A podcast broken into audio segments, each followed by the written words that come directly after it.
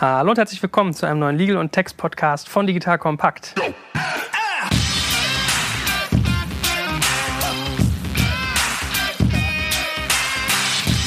Mein Name ist Joel Kaczmarek und heute geht es um die SE.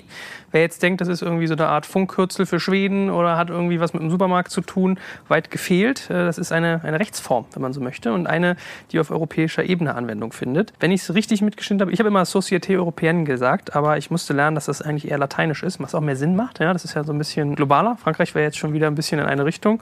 Also Société. Und wie ist der zweite Teil dann? Europäer. Europäer. Na, du fast 50 äh, Prozent richtig.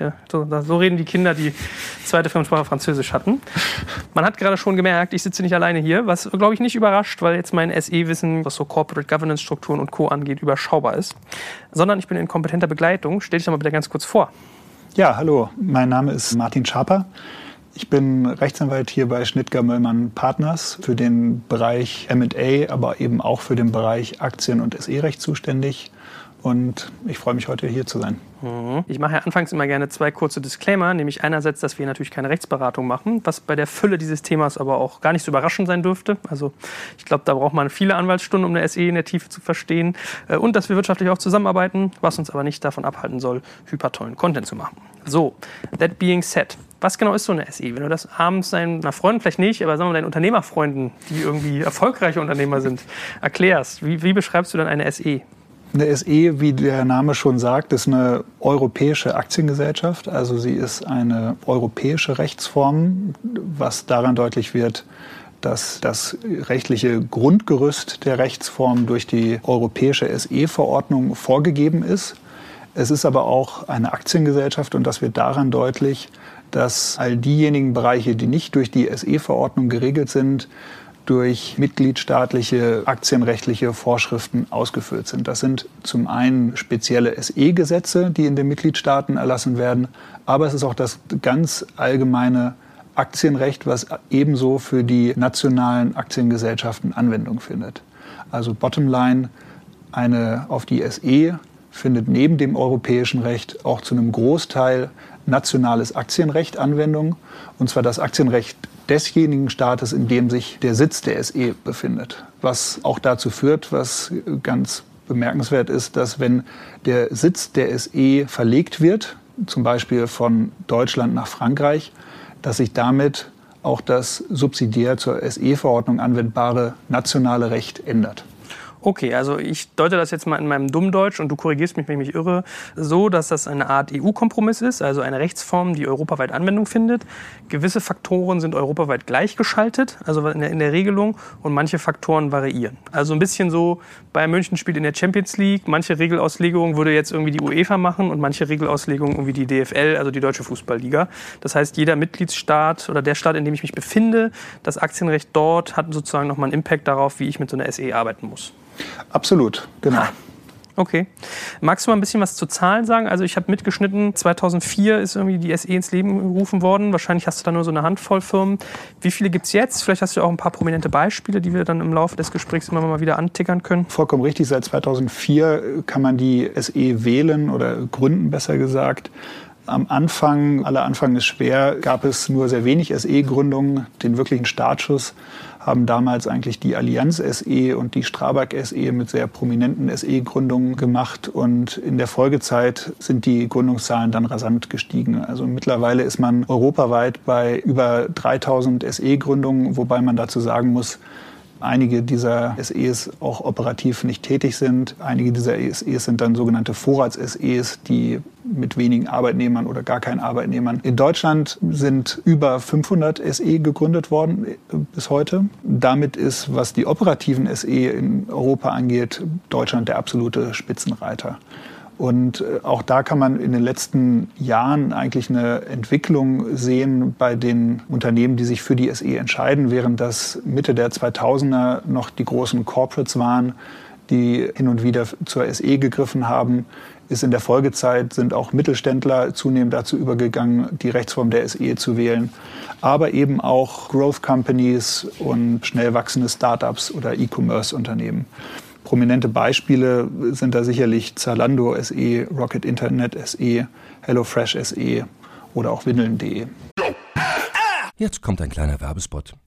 Aufgepasst! Wusstest du, dass HR-Teams heutzutage mit mehr Aufgaben denn je konfrontiert sind? In der aktuellen Studie HR Trends, die Zukunft der Personalarbeit 2024 von Sage, wurden HR-Teams aus sieben verschiedenen Ländern und über 20 Branchen befragt, um top aktuelle Insights in der Entwicklung des Personalwesens zu geben. Sage entwickelt HR-Tools und Software für dein Unternehmen, um Lohnabrechnungen, Personalmanagement, Buchhaltung und mehr zu vereinfachen. So, und die Studie von Sage zeigt unter anderem, dass ganze 91% der HR-Teams angeben, dass ihre Arbeit Arbeitsbelastung im letzten Jahr zugenommen hat, aber gleichzeitig glauben 79 Prozent der Befragten, dass Automatisierung ihre Prozesse zukünftig verbessern und Zeit sparen kann. Ebenfalls spielt auch KI eine große Rolle. Derzeit nutzen etwa ein Drittel bereits Chatbots wie ChatGPT in ihren Prozessen und circa drei Viertel der PersonalleiterInnen sind sich bereits sicher, dass KI die Arbeitsweise im HR revolutionieren wird. Du merkst, die Studie ist vollgepackt mit Statistiken, überraschenden Erkenntnissen und Tipps für HR-Führungskräfte, die vorankommen wollen und zeigt eine Momentaufnahme der sich stetig wandelnden Rolle von HR heute. Am besten schaust du dir die Studie HR-Trends, die Zukunft der Personalarbeit 2024 selbst an. Unter digitalkompakt.de slash Sage, S-A-G-E, kannst du sie dir komplett kostenlos herunterladen. Und wie immer findest du alle Infos auch auf unserer Sponsorenseite unter digitalkompakt.de slash Sponsoren. Werbung Ende.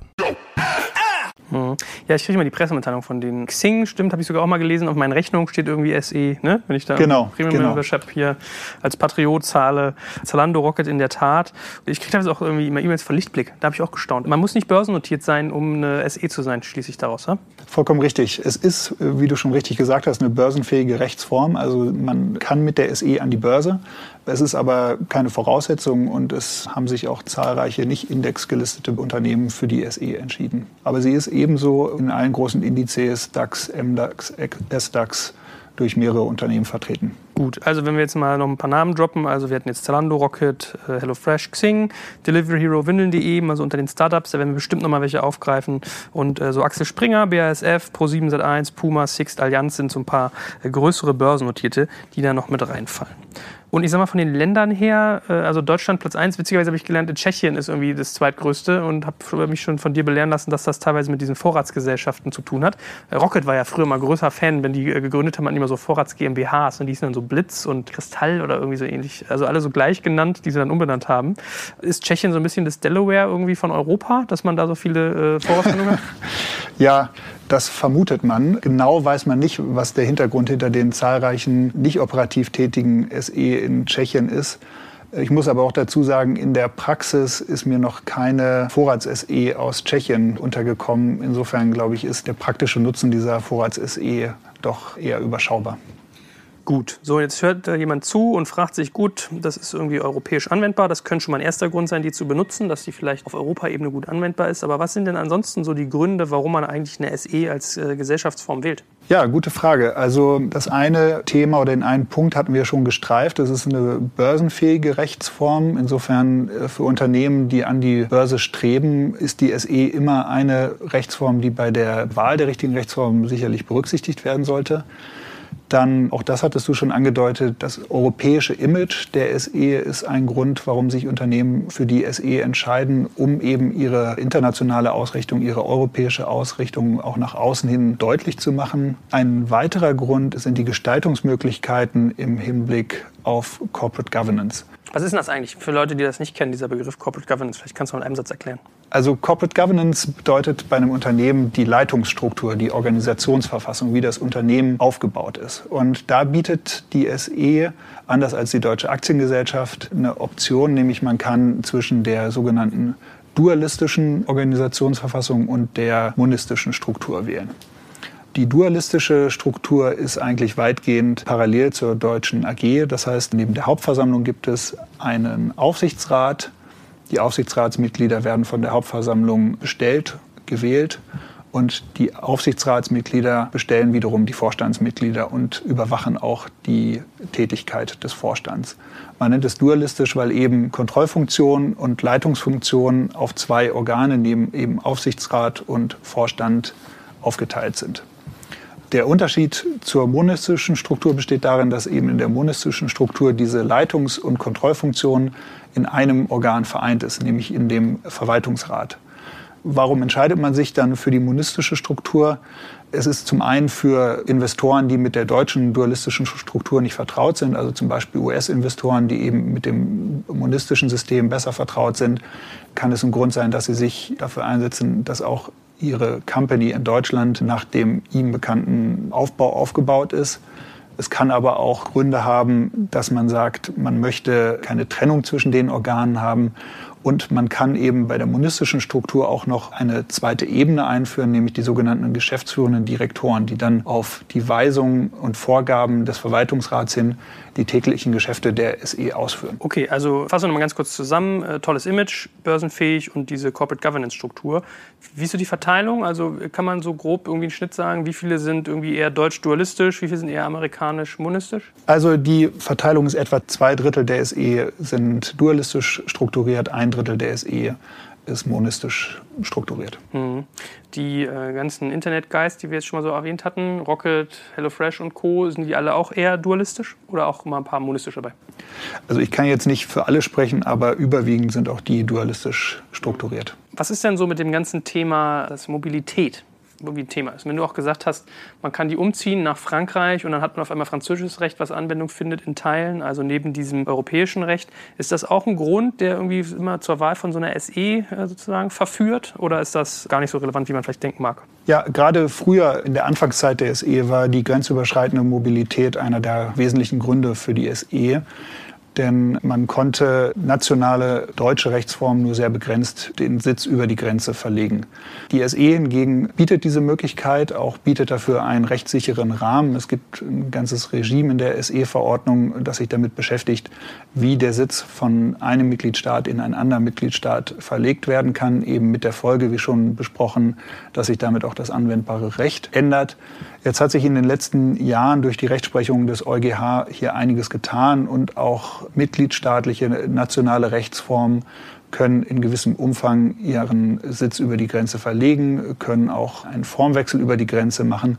Also da hat sich einiges getan. Bei der SE ist aber in dem Zusammenhang weiterhin der Vorteil, dass es eben durch die SE-Verordnung einen europaweit einheitlichen Rechtsrahmen gibt, den es so für die nationalen Rechtsformen, zum Beispiel bei einem grenzüberschreitenden Formwechsel, so nicht gibt. Mhm. Insofern ist das auch noch ein Vorteil, ja, genau. Gut, also bin ich schon mal mit so einer SE gleich internationalisierungsfähiger, lerne ich eigentlich daraus. Ja, genau. Das zeigt sich auch zum Beispiel daran, wenn man zum Beispiel Joint Ventures hat, die Joint Venture Partner aus verschiedenen Mitgliedstaaten haben. Auch dann kann die SE hier eine gute Wahl sein, wenn man sich nicht auf eine nationale Rechtsform der Jurisdiktion einigen möchte, aus dem einer der Joint Venture Partner kommt, sondern man findet eine, ich sage mal in Anführungsstrichen, neutrale europäische Rechtsform, die die Grundlage für dieses Joint Venture wird. Mhm. Wie ist das eigentlich sonst mit Mitbestimmungsrechten? Das ist ja bei AGs auch immer noch mal so ein Thema. Also äh, zum Beispiel, wie die Mitarbeiter teilweise auch in den Aufsichtsräten vertreten sind. Ist die SE da gleichgeschaltet oder gibt es da auch noch mal Besonderheiten? Genau, das ist auch ein weiterer Grund, der häufig für die SE spricht. Und zwar, du hast es angesprochen, die flexible Ausgestaltung des Mitbestimmungsrechts. Das ist im deutschen Recht keine Besonderheit jetzt des Aktienrechts, sondern gilt auch zum Beispiel für die GmbH, das ab Überschreiten bestimmter Arbeitnehmerschwellenwerte eine gewisse Anzahl der Aufsichtsratsmitglieder Arbeitnehmervertreter sein müssen.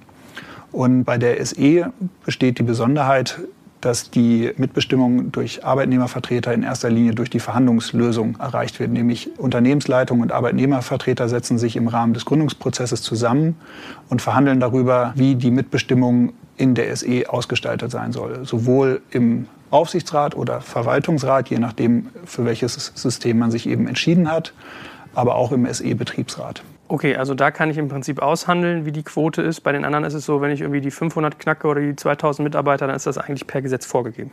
Genau, also das Mitbestimmungsrecht in Deutschland ist da strikt. Also sobald eine der Schwellen überstritten ist, also 500 Arbeitnehmer oder 2000 Arbeitnehmer, ist der Aufsichtsrat entsprechend den neuen Vorgaben anzupassen und man hat da keine Flexibilität. Und die SE ermöglicht eben diese Flexibilität die im Wege der Verhandlungslösung zwischen den beiden Seiten erreicht wird. Mhm. Jetzt muss ich mal so ein bisschen ketzerisch fragen, auch wenn ich ja Unternehmerfan bin. Muss man da fürchten, dass das irgendwie so ein Instrument ist, mit dem man jetzt als Unternehmer quasi so den Arbeitnehmereinfluss ein bisschen kleiner halten kann? Oder ist das irgendwie übersteigert? Also ich glaube, das ist übersteigert, denn wie schon gesagt, die Maxime in der SE-Verordnung ist die Verhandlungslösung. Also beide Seiten setzen sich zusammen und verhandeln, das kann, dauert manchmal auch mehrere Wochen oder gar Monate, über die Mitbestimmung, die dann in der SE gelten soll. Diese Mitbestimmung, wenn sie denn dann einmal vereinbart ist, man spricht dann vom Einfrieren der Mitbestimmung, bleibt dann auch bestehen. Sie ändert sich dann aber wiederum, wenn bei der SE strukturelle Änderungen vorgenommen werden. Zum Beispiel, wenn eine Verschmelzung stattfindet. Auch dann kann die Mitbestimmung wieder angepasst werden.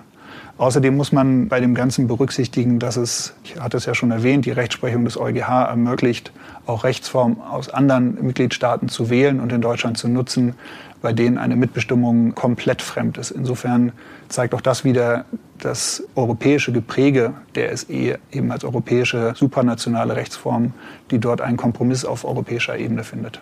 Okay, also ich durfte ja auch so im Austausch mit dir schon lernen, wenn ich jetzt irgendwie auf sowas es eher anliegen würde, dann hätte jetzt eine Limited oder meinetwegen irgendwelche deutsch-niederländischen Konstrukte ganz andere Chancen, als wenn ich jetzt äh, eine SE gründe. Also da geht es mehr um den internationalen Charakter als jetzt um, um den Faktor, schneide ich mit gut.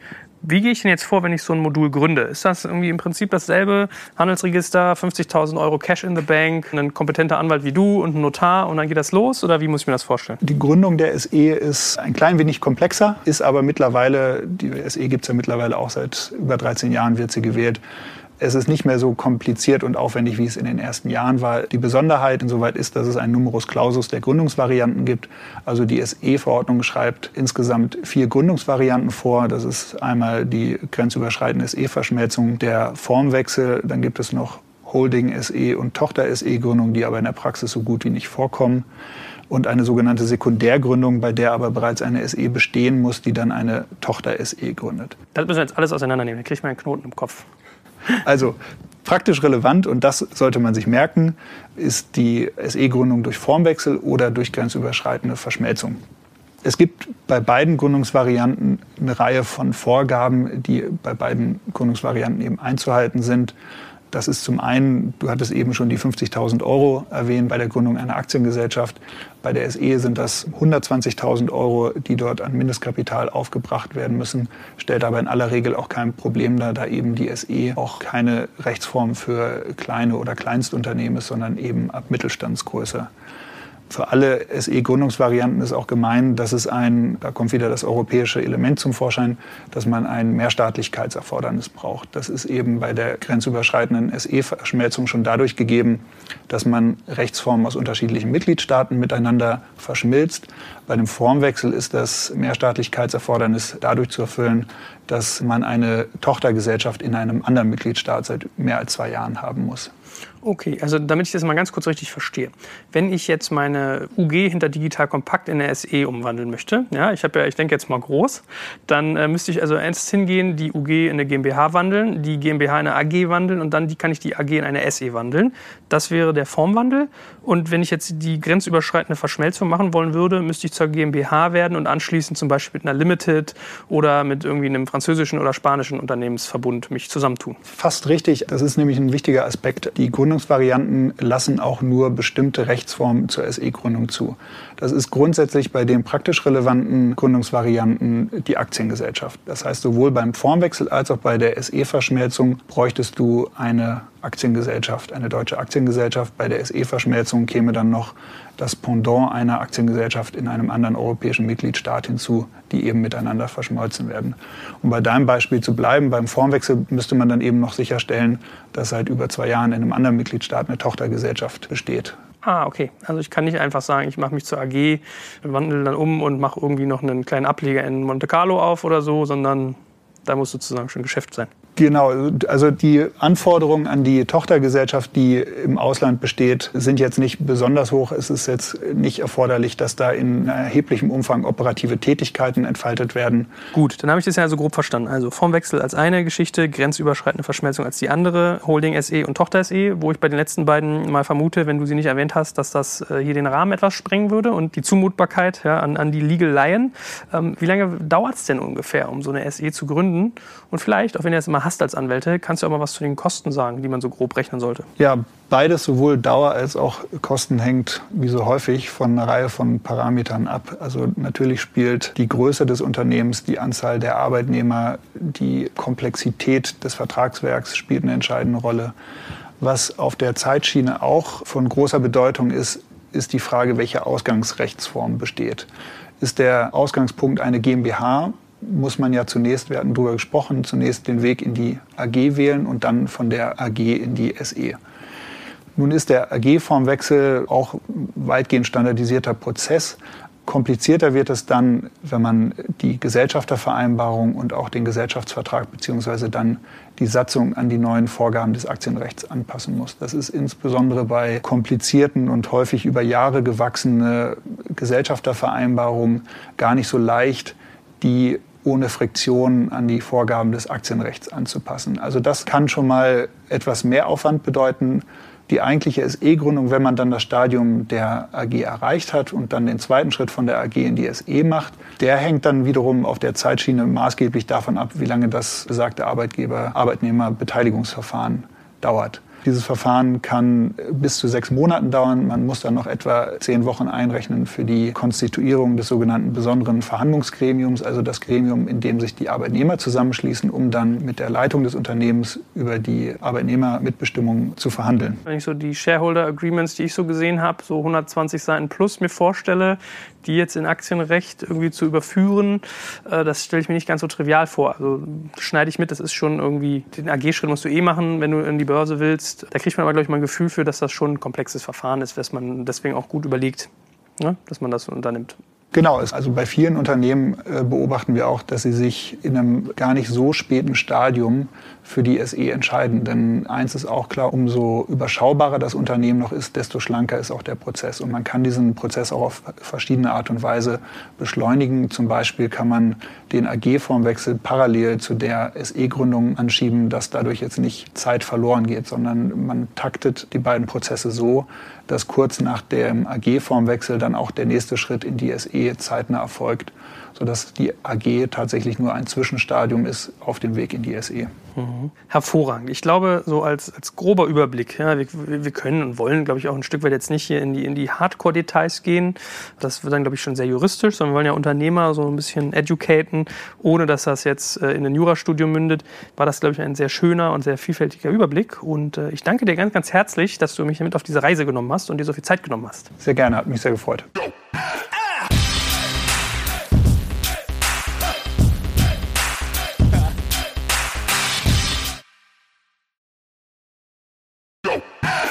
Jetzt kommt ein kleiner Werbespot.